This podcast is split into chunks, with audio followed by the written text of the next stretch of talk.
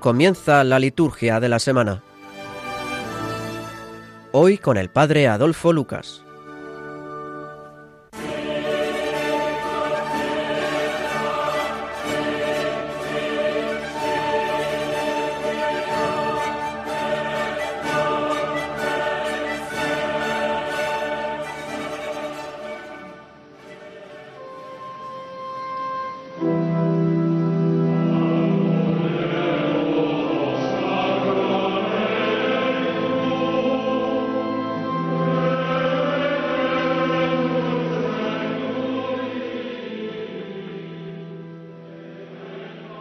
Dios, que en este sacramento admirable nos dejaste el memorial de tu pasión, te pedimos nos concedas venerar de tal modo los sagrados misterios de tu cuerpo y de tu sangre, que experimentemos constantemente en nosotros el fruto de tu redención.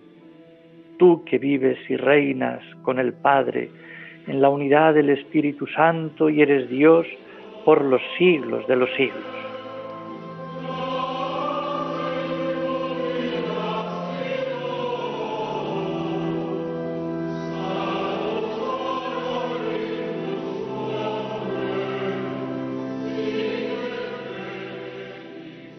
Buenas noches.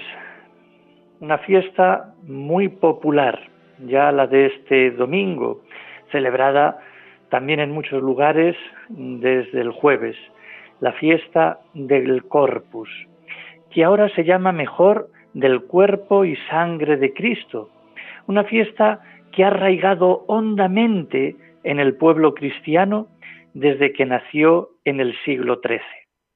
Es una celebración que nos hace centrar nuestra atención agradecida en la Eucaristía como sacramento en el que Cristo Jesús ha pensado dársenos como alimento para el camino, haciéndonos comulgar con su propia persona, con su cuerpo y sangre bajo la forma de pan y del vino.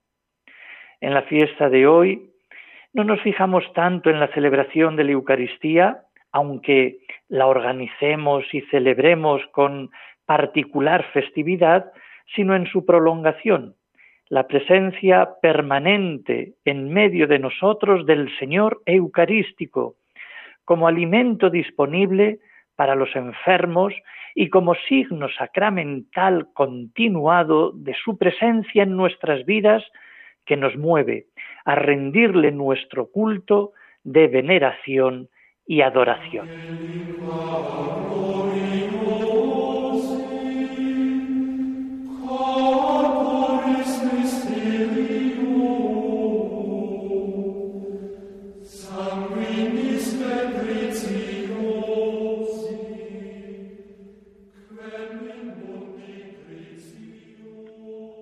Las lecturas de este domingo son de lo más sugerente. La primera lectura tenemos el libro del Deuteronomio. Moisés en este texto nos recuerda a su pueblo cuando va a entrar en la tierra prometida, los muchos dones que Dios les ha dado, no solo liberándolos de Egipto, sino ayudándoles a lo largo de su largo peregrinaje por el desierto, sobre todo en cuanto a la bebida y la comida.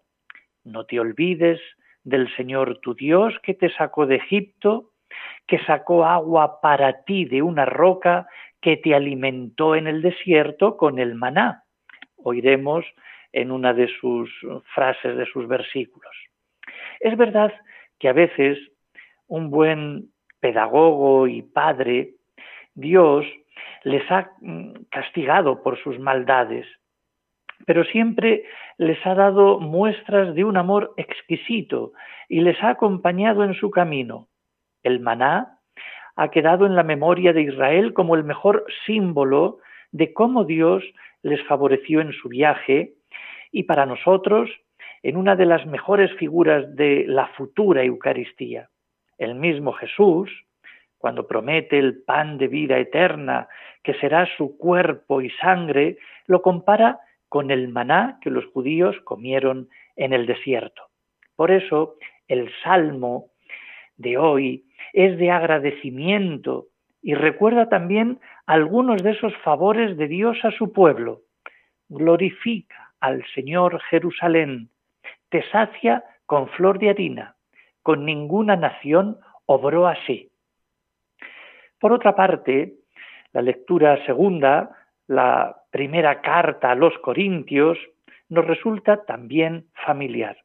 Una de las consultas que los corintios le hicieron a Pablo fue si en las fiestas de dioses paganos podían acudir, como antes de su conversión, a los banquetes gratuitos que en su honor se organizaban. Pablo, que en otros aspectos es muy liberal, en este caso se pone intransigente. No pueden acudir a esos banquetes porque supondría adorar a esos dioses. Los cristianos ya tenemos nuestra comunión con Cristo. Precisamente en la Eucaristía participamos de Él, entramos en comunión con su cuerpo y con su sangre. Por eso no necesitamos buscar otros dioses o diosas con los que celebrar ninguna fiesta. Los cristianos ya tenemos nuestra comunidad, Precisamente en la Eucaristía recibimos fuerza para que esta comunidad crezca y se mantenga unida. Como dirá, siendo muchos, formamos un solo cuerpo porque comemos todos del mismo pan. No necesitamos otras comunidades con las que celebrar fiestas. A la vez que responde a la consulta, nos hace Pablo a nosotros un gran favor nos dice qué es la Eucaristía para él. Por eso, atentos a esta segunda lectura de este domingo, de esta fiesta del Corpus, que nos dará una luz. Y luego el Evangelio, el Evangelio de San Juan, donde se describe el discurso del pan de vida que siguió en la sinagoga de Cafarnaúm al milagro de la multiplicación de los panes que había realizado Jesús el día anterior. Pues bien, leemos hoy la parte más, digamos, eucarística. Si antes había afirmado que el que crea en mí tendrá vida, ahora Jesús dice, el que come mi carne y bebe mi sangre tiene vida eterna. A la fe le sigue el sacramento. Jesús describe los efectos de este sacramento afirmando que el que le come habita en mí y yo en él. Y todavía otro más sorprendente, así como mi Padre vive y yo vivo por mi Padre, así el que me coma vivirá de mí. También otro texto precioso para que podamos entrar en la fiesta de este día con, digamos, esa conciencia, con ese pensamiento de que la Eucaristía, de que el comerle a Él nos convierte en Él mismo.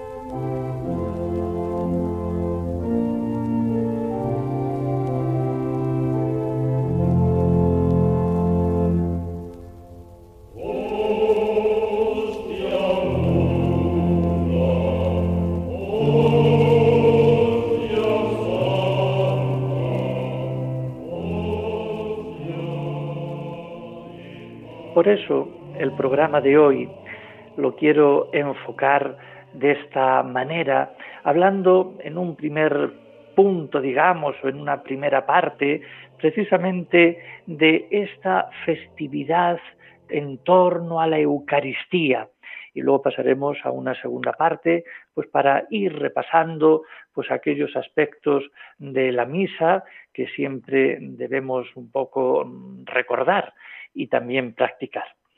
Eh, pues bien, Cristo, nuestro, digamos, alimento de vida eterna, en este, digamos, admirable sacramento Jesús ha querido ser para su comunidad, hasta el final de los siglos, el maestro que transmite la palabra viva de Dios.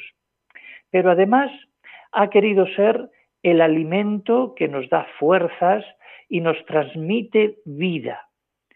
El simbolismo de la comida y la bebida es muy expresivo. Como al pueblo de Israel en el camino del desierto, Dios le alimentó con el maná y sació su sed con agua viva de la roca, también a nosotros en el camino siempre difícil de la vida, Cristo nos da a comer su cuerpo y su sangre. Él mismo es el verdadero viático, alimento para el camino, alimento que es fortaleza y alegría. Ojalá tuviéramos en verdad hambre y sed de Cristo para vivir con más sentido nuestra vida. La Eucaristía la ha pensado Cristo como sacramento de unión con Él. Es la dimensión vertical del sacramento que nunca acabaremos de apreciar y agradecer. Lo primero que afirma Pablo en la lectura de hoy, esa breve lectura, es que el cáliz de bendición que bendecimos no nos une con la sangre de Cristo y el pan que partimos no nos une con el cuerpo de Cristo.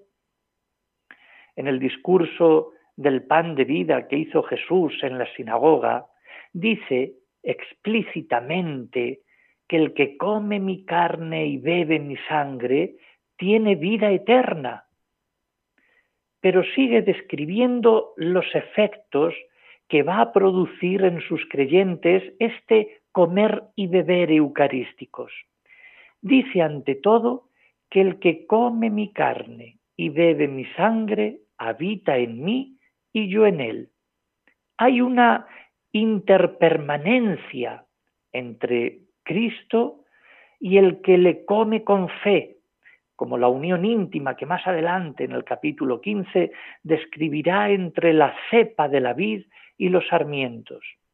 Pero además con una comparación que nosotros no nos hubiéramos atrevido a pensar. Dice que el que come, el que me come, vivirá por mí, al igual que yo vivo por el Padre. De ahí la absoluta negativa de Pablo para que los corintios acudan a otros convites sagrados en honor de otros dioses. No podemos beber de las dos copas, la del Señor y, como él dice, la de los demonios o los dioses falsos. No podéis participar de las dos mesas, la del Señor y la del diablo. Por eso, en el prefacio primero de la Eucaristía, afirmamos con seguridad, su carne inmolada por nosotros es alimento que nos fortalece. Su sangre derramada por nosotros es bebida que nos purifica. Así hacemos y decimos en la, digamos, en la plegaria eucarística con ese prefacio y que, bueno, que son frases que a todos nos, nos conmueven porque realmente el beber, el comer es un alimento que nos fortalece porque es el mismo Cristo al que comemos y el que se nos da.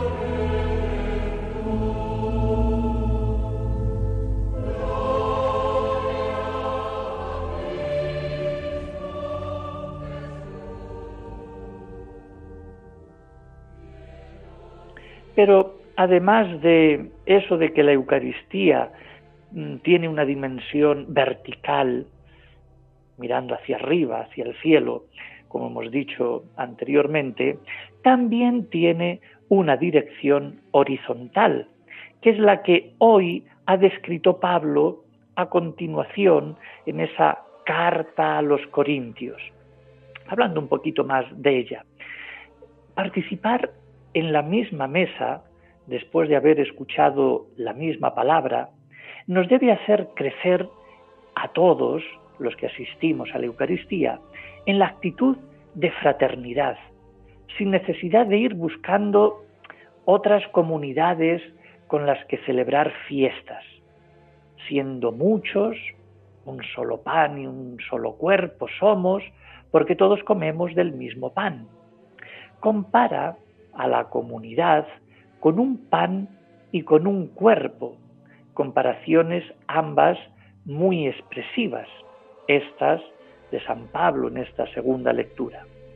La razón de que se hayan constituido un pan hecho de granos de trigo y un cuerpo, todos los miembros en una unidad orgánica, es que todos comemos un mismo pan, que en el contexto es el pan de la Eucaristía.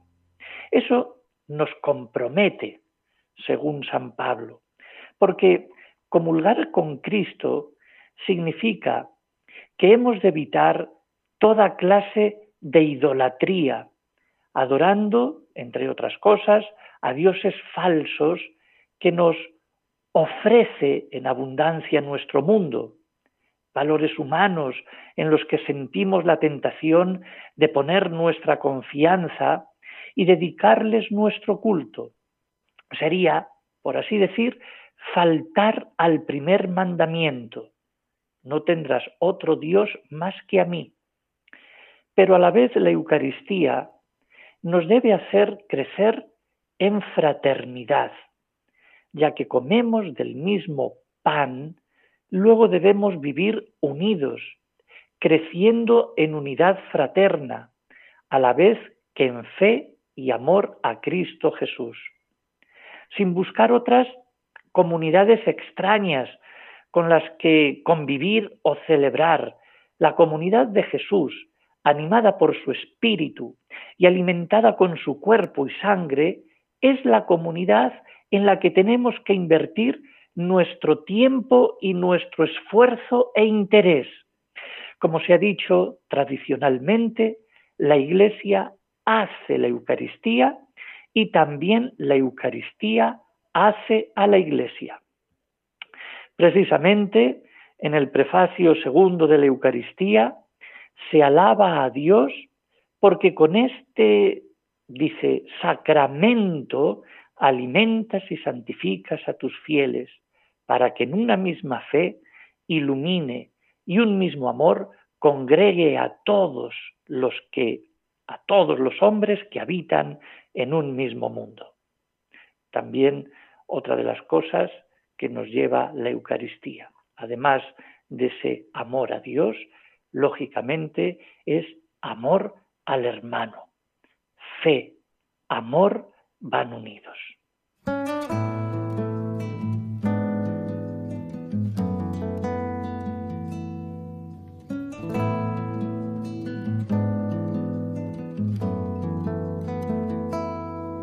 Señor nos ha reunido, Señor nos ha reunido, el Señor nos ha invitado a estar con Él.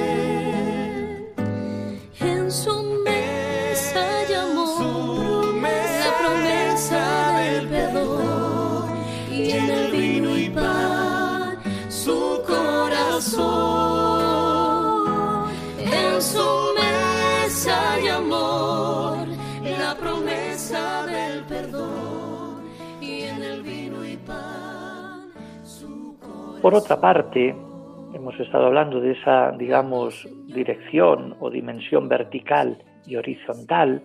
La Eucaristía tiene dos, digamos, también eh, aspectos.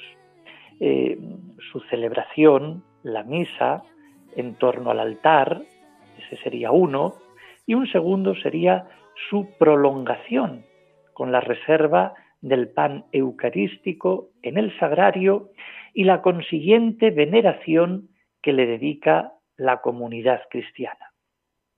La finalidad principal de la Eucaristía es su celebración, que los fieles comulguen con el cuerpo y la sangre de Cristo.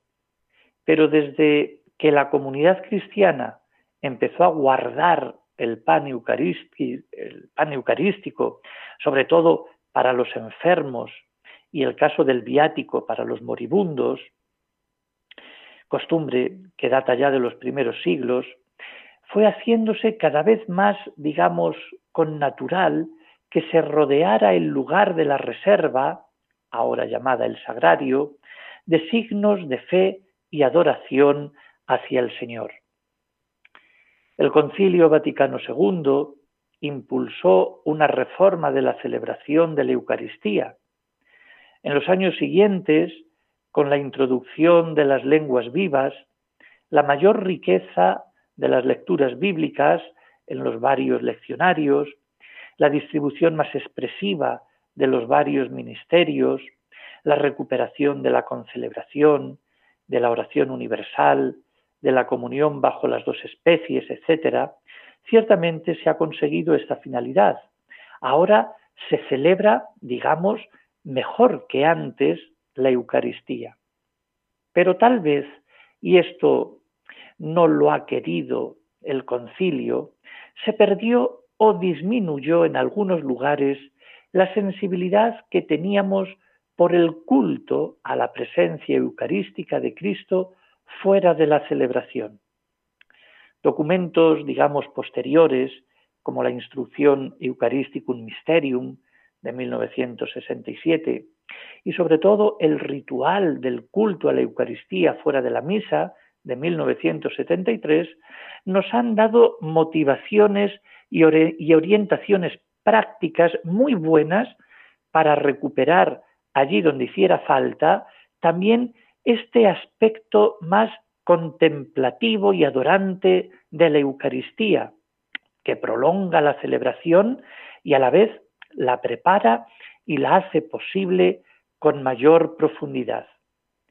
También el Papa San Juan Pablo II, en su encíclica La Iglesia vive de la Eucaristía del año 2003, además de invitarnos a admirar y agradecer sinceramente el don de este sacramento, nos recuerda el valor que debe tener en nuestras comunidades el culto al Señor Eucarístico fuera de la celebración de la misa. Por lo tanto, que también en este día, además de celebrar bien lo que es la Eucaristía, que prolonguemos en esa oración eh, esa presencia del Señor. Este año, quizá, como por lo evidente del tiempo que estamos pasando, no habrá procesiones por las calles, pero sí puede haber un rato largo de oración ante el Señor expuesto o en el sagrario, prolongando precisamente ese segundo aspecto que es precisamente esa veneración que dedicamos todos eh, a Cristo, hecho también reservado en la Eucaristía, en el pan eucarístico.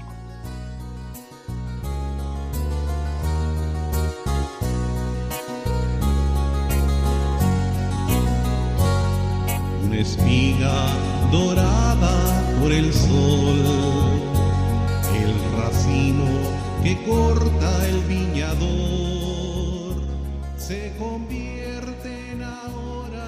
la fiesta de hoy, entonces, nos invita a hacer un esfuerzo por mejorar nuestra Eucaristía en sus dos vertientes, que son dos aspectos del mismo misterio.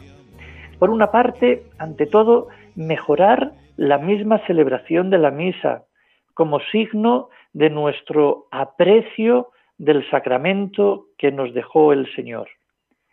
Este compromiso de ir mejorando nuestras celebraciones, lo debemos recordar a lo largo de todo el año.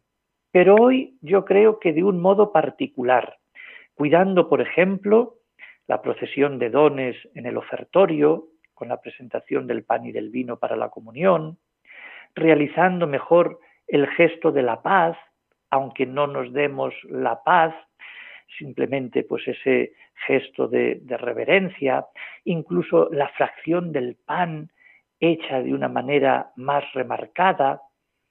Es también un día muy apropiado para llevar de un modo más significativo la comunión a los enfermos que la hayan pedido.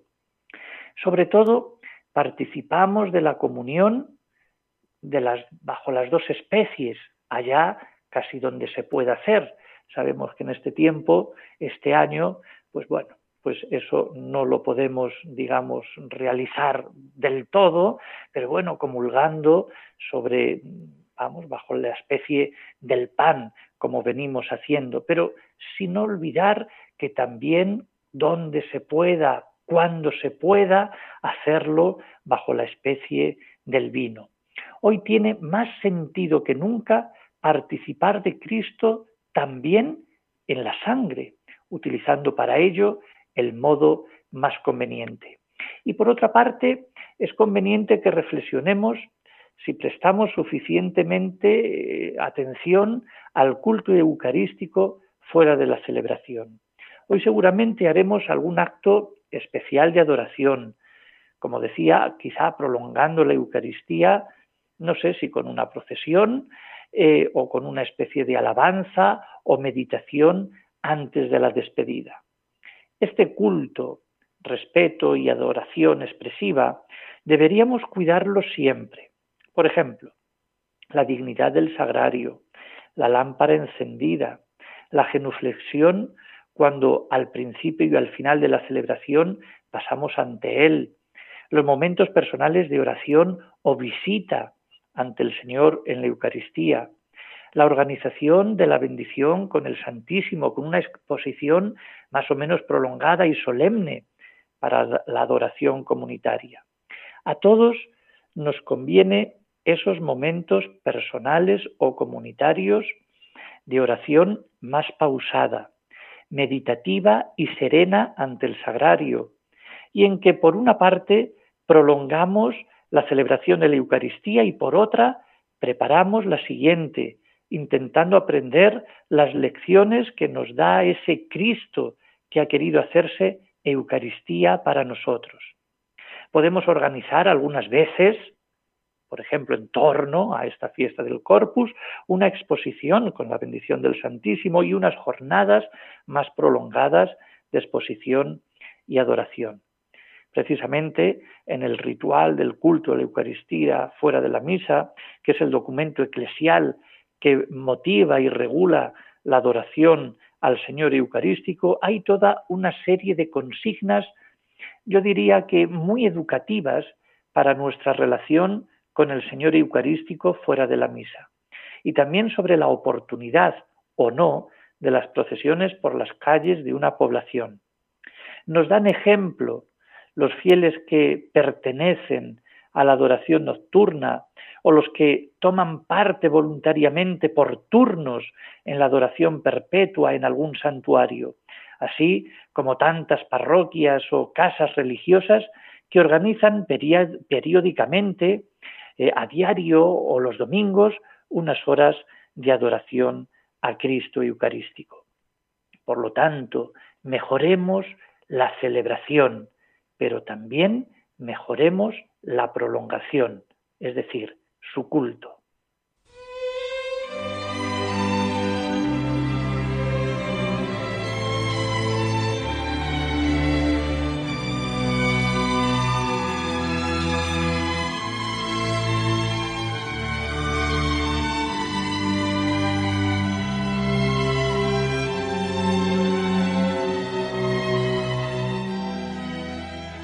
Y ya finalizando esta, digamos, primera parte más, digamos, mm, del sentido propio de la Eucaristía y de esta fiesta del Corpus, terminar sencillamente eh, diciendo que no sólo la celebración eucarística, sino también los momentos de adoración ante el sagrario o ante el Santísimo expuesto nos ayudan a dar a nuestra vida el tono de comunión con Cristo, comunión de fe y amor, como motor de nuestra actuación como discípulos suyos en medio de este mundo, creciendo en nuestra unión con los hermanos. En definitiva, la Eucaristía siempre nos ayuda a crecer en la vida de fe. En la celebración de la misa recibimos, sí, el cuerpo eucarístico de Cristo, para que haya así y nos vaya, nos vaya bien, nos vaya edificando todos, ese, vayamos todos edificando ese cuerpo eclesial de Cristo y sabiendo que quien tiene el verdadero cuerpo glorioso de Cristo es Él, que desde su existencia gloriosa ha querido dársenos como alimento para nuestro, para nuestro camino. En la primera epíclesis, digamos, o invocación de la plegaria eucarística, cuando el sacerdote impone las manos al pan y al vino durante la Eucaristía, el sacerdote precisamente con esa, digamos, oración y ese gesto de imposición de manos, pide que baje el Espíritu para que el pan se convierta en el cuerpo eucarístico, pero luego, después de la consagración, le vuelve a invocar para que esta vez el Espíritu baje a transformar a la comunidad, a los que vamos a participar de la comunión, para que todos seamos un coro unido, en canto, un solo cuerpo y un solo espíritu. Y esta es la finalidad última de la Iglesia, la unión de todos en Cristo. Por lo tanto, sí, la Eucaristía nos ayuda a crecer en nuestra vida de fe.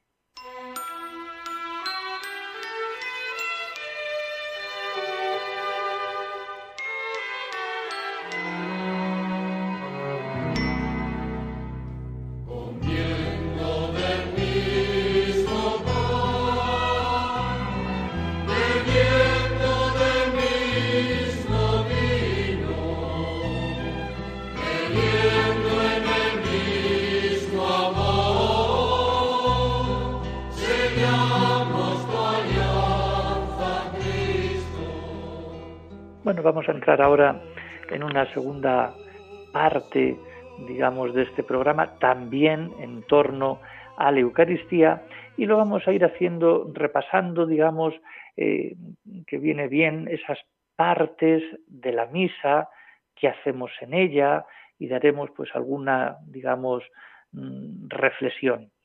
Por ejemplo, ya desde el inicio lo que hacemos es reunirnos.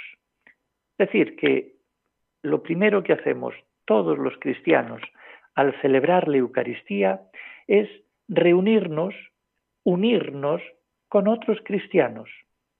Sobre todo lo hacemos el día del domingo. Ya la primera comunidad cristiana decidió tener en este día su reunión eucarística, porque este día fue en el que resucitó Jesús de entre los muertos. El primer día de la semana, estando todos reunidos, a los ocho días, estando de nuevo todos reunidos, como dirá San Juan en el capítulo 20, el primer día de la semana, estando nosotros reunidos para la fracción del pan, dirá el libro de los Hechos de los Apóstoles también en el capítulo 20, pues bien, desde entonces desde hace casi ya más de dos mil años, no hay domingo cristiano sin Eucaristía. Nos reunimos. Eso es lo primero. ¿Y para qué? Para orar juntos, para escuchar la palabra de Dios, para ofrecer el sacrificio de Cristo, para participar de su cuerpo y su sangre en la comunión, para crecer en nuestra fe y reafirmar nuestra identidad cristiana en medio de este mundo. No acudimos a misa necesariamente por los lazos sociales comunes o los gustos coincidentes. Nos sentimos miembros de la Iglesia y convocados por Dios para celebrar nuestra Pascua semanal en torno a Jesús resucitado. Nos reunimos sobre todo para celebrar el don que continuamente nos hace Dios, su palabra y su Eucaristía. Todos los cristianos somos invitados no sólo a oír misa o asistir o algo que hacen otros, sino a celebrar la Eucaristía. Toda la comunidad cristiana celebra, participa, aunque no todos actúen en los ministerios, no todos leen o dirigen cantos o predican o bendicen, pero todos se sienten y nos sentimos iglesia. Todos acogen la palabra de Dios, todos oran y cantan, todos dan gracias, todos ofrecen y pueden participar de la comunión. Todos, todos nos sentimos miembros de la iglesia, celebramos hay un rito, lógicamente, la entrada, la procesión, el sacerdote besa al altar, comienza, digamos, la Eucaristía con ese acto penitencial, pidiendo perdón, aclamamos, cantamos el Gloria, acabamos, digamos, con esa, digamos, oración llamada oración colecta. La finalidad de todo, digamos, estos ritos de entrada son simplemente crear en los presentes la conciencia de que somos una comunidad celebrante, por una parte. Luego también tiene la finalidad de prepararnos a las dos cosas principales que vamos a hacer, que es escuchar la palabra y celebrar la Eucaristía. Y por último, la finalidad de estos ritos de entrada es dar el tono y el clima justo a la fiesta o al tiempo litúrgico que estamos celebrando. Por lo tanto, venimos a misa a celebrar algo en común, formando todos iglesia, eh, lógicamente siendo puntuales por respeto a la comunidad y a los que vamos, a los que estamos allí para la celebración. No debemos quedar dispersos por los bancos de la iglesia, sino agruparnos cuando se pueda razonablemente, un poquito más delante, adoptando pues una postura digna, participativa, escuchando, orando, cantando, mm, comulgando y participamos en esa Eucaristía dominical con gozo, porque siempre es una alegría estar todos juntos celebrando a nuestro Señor. Y lo primero que hacemos, después de reunirnos y constituir la comunidad, es escuchar las lecturas bíblicas, la palabra de Dios. Escuchar es algo más que oír, es atender, ir asimilando y haciendo propio lo que se nos dice. Es algo activo, no pasivo. En nuestras, digamos, relaciones con los demás, eh, nos cuesta, pero es muy importante el saber escuchar. No solemos escuchar bien a los demás, eh, más bien eh, oímos, nos interrumpen los pensamientos, pensamos en otras cosas, estamos quizá un poco más atentos a lo que está sucediendo. Escuchar es abrirse al otro, admitirle nuestra existencia. Por eso nos enriquece tanto, nos llena de la experiencia y del pensamiento del otro y nos acerca a él. Por eso en la primera parte de la misa escuchamos a Dios, nos abrimos al Dios que nos dirige su palabra a través de las páginas de los profetas, del apóstol San Pablo. Él nos habla hoy y aquí a nosotros, nos comunica su proyecto de salvación y su cercanía y nos invita a la comunión de vida con Él.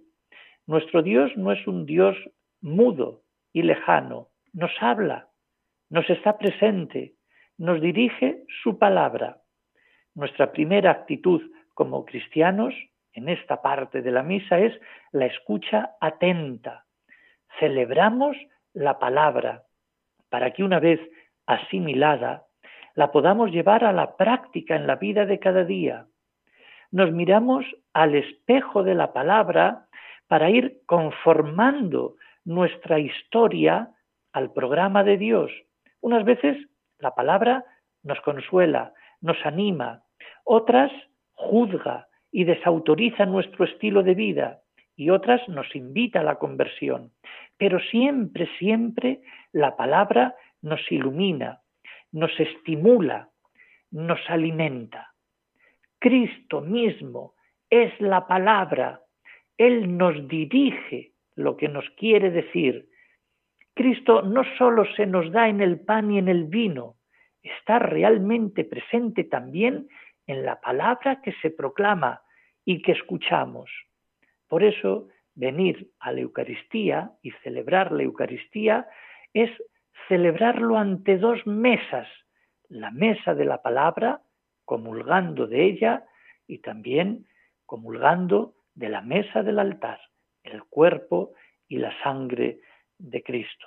Por eso se merece todo signo de respeto, respeto al libro, respeto al ambón, el lugar donde se proclaman la palabra, también respeto a esas personas que van a leer, un respeto que también, en primer lugar, se hacen a sí mismos, preparando bien los textos para que los demás puedan entenderlo bien, puedan asimilar bien. Por lo tanto, nuestra actitud ante la palabra es de fe, de interés, de veneración, de acogida y de obediencia, porque cuando Dios nos comunica su palabra, espera siempre una respuesta.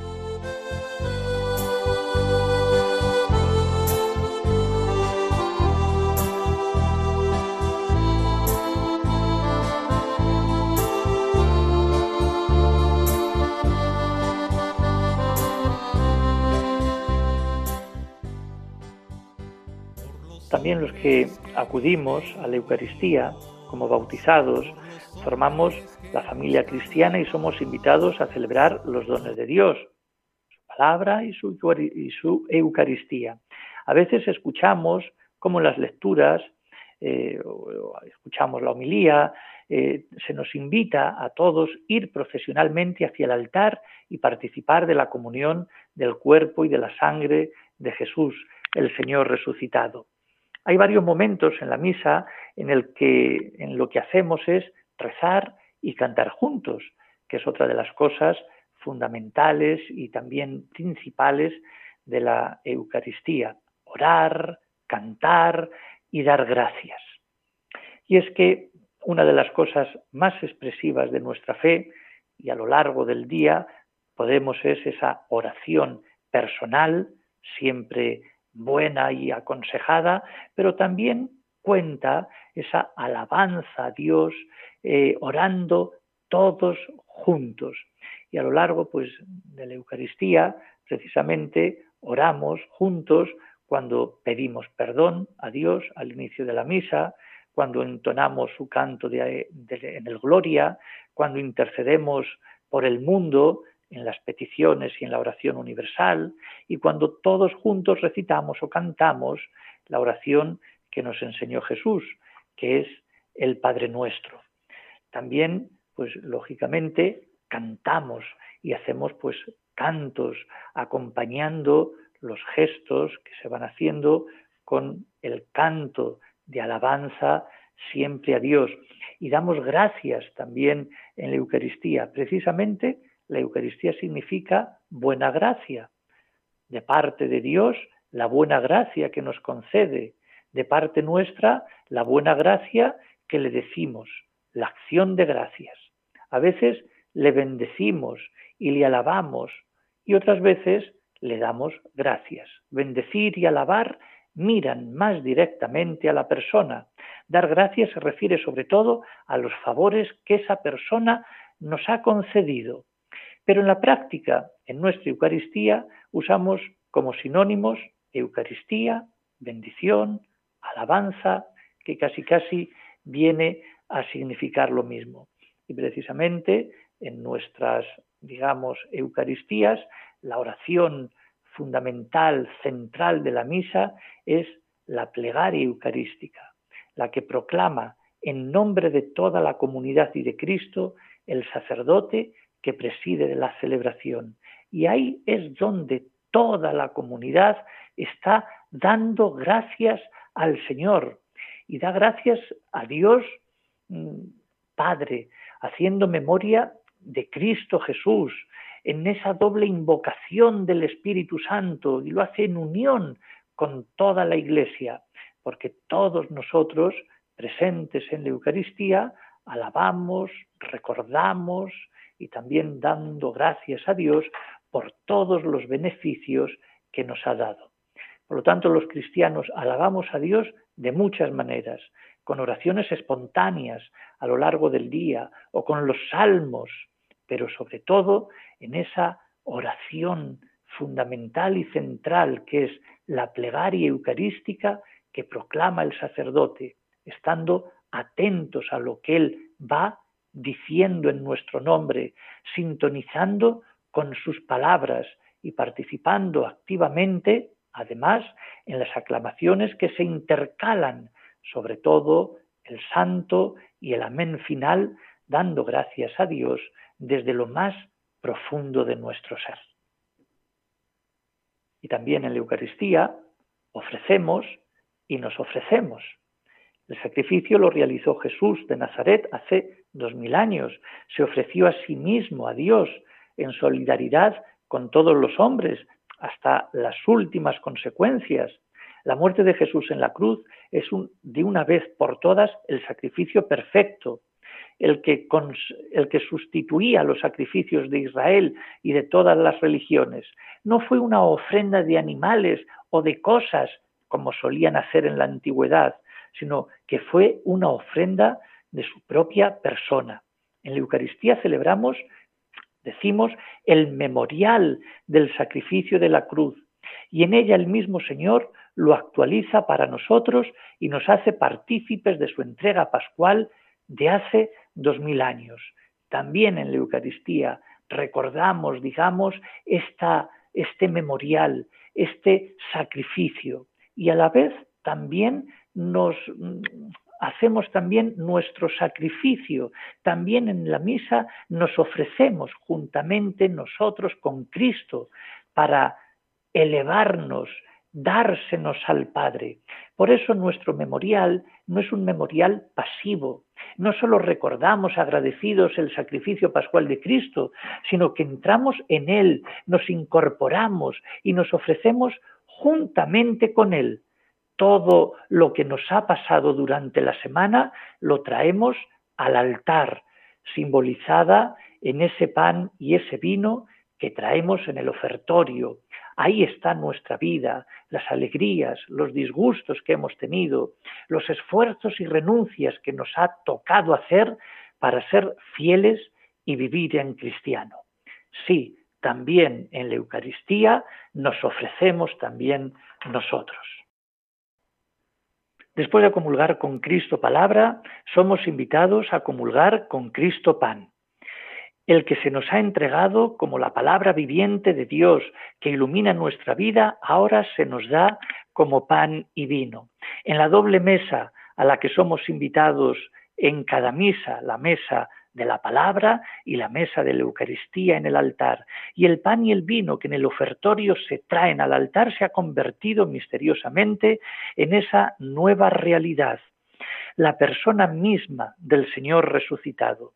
Esto sucede porque el sacerdote ha invocado sobre ellos la acción del Espíritu y porque ha repetido las palabras que hace dos mil años dijo Jesús de una vez para siempre, tomad y comed, tomad y bebed.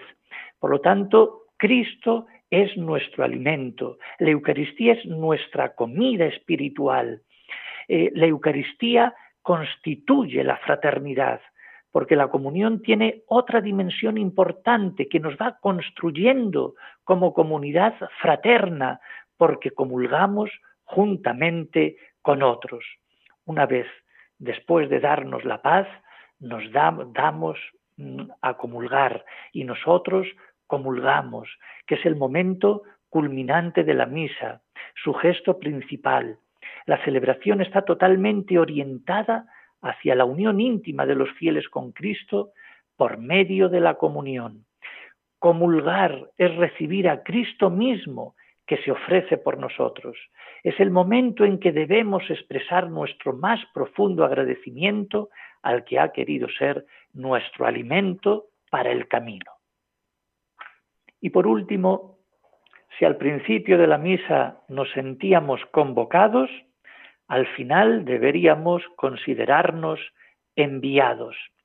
Venimos de nuestras ocupaciones, de nuestras casas, a la reunión dominical de la comunidad cristiana. Al final salimos de esa reunión y volvemos a nuestra historia, a nuestra vida. Pero esta celebración, la celebración de la Eucaristía, estos, digamos, tres cuartos de hora, no es algo aislado, sino que unimos eso que se ha ido celebrando a lo largo de ese tiempo, de esos minutos de alabanza, de dar gracias, lo hacemos al final vida. Nos vamos cargados, alimentados para dar testimonio a los demás de lo que hemos escuchado y celebrado. En medio seguramente no habrá pasado nada extraordinario ni espectacular dentro de la misa, no saldremos llorando de emoción o aplaudiendo de entusiasmo, pero sí es de esperar que salgamos más iluminados por la palabra de Dios y más animados por su Eucaristía para vivir otra semana más según el estilo de vida cristiana que nos enseñó Jesús. ¿Podéis ir en paz? Sí, podemos ir en paz, pero siempre con la intención de cambiar mucho mejor el mundo, porque somos, en definitiva, otros Cristos.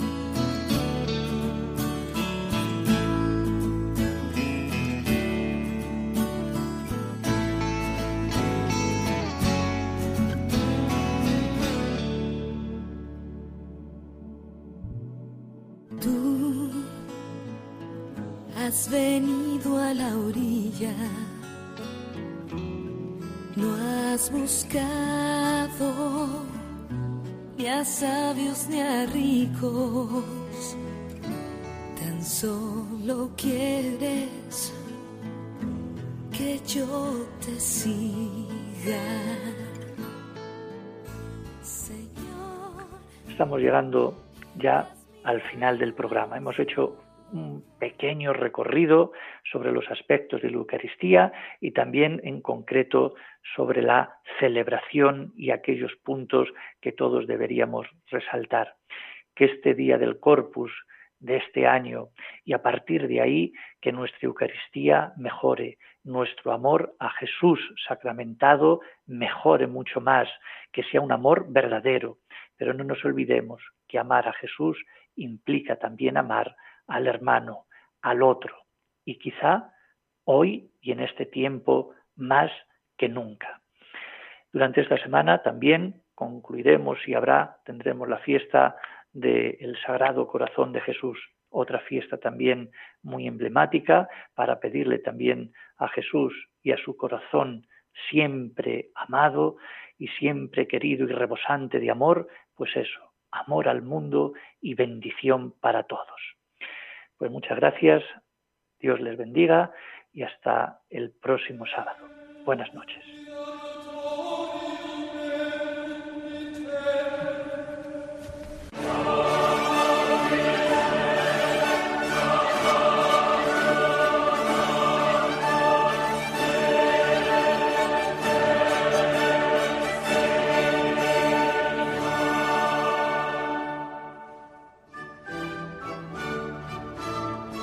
Han escuchado la liturgia de la semana con el padre Adolfo Lucas.